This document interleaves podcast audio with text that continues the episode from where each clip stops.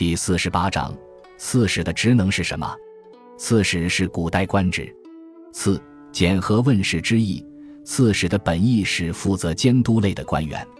秦时，每郡设监察御史，负责监督郡守。汉代时，监察御史往往与郡守勾结起来，欺骗朝廷。丞相于是又派出一套人马出自各地，检查郡守和监察御史，这样重叠监督，显然成本高而效率低。汉武帝时，废除原来的两套监察官员，将全国分为十三个州，每州设立一名刺史，正式建立刺史制度。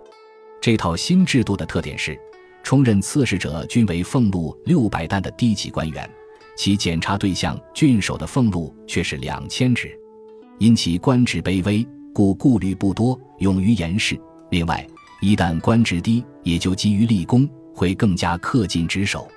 同时，为防止刺史滥用权力干扰地方政治，朝廷对他所调查监督的内容明确列明条目，其外不得多管。这套制度刚实行时是比较好的一套检查制度，但一项制度时间一久，便难免出现弊端。到东汉时，刺史权力逐渐扩大，成为实际的地方长官。汉灵帝时，将部分资深刺史改为州牧，使之成为郡守、太守的上级，这便在郡县的基础上又多出了州一级。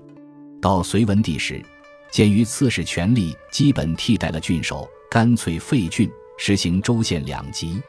如此，刺史即相当于原来的太守。唐代中期。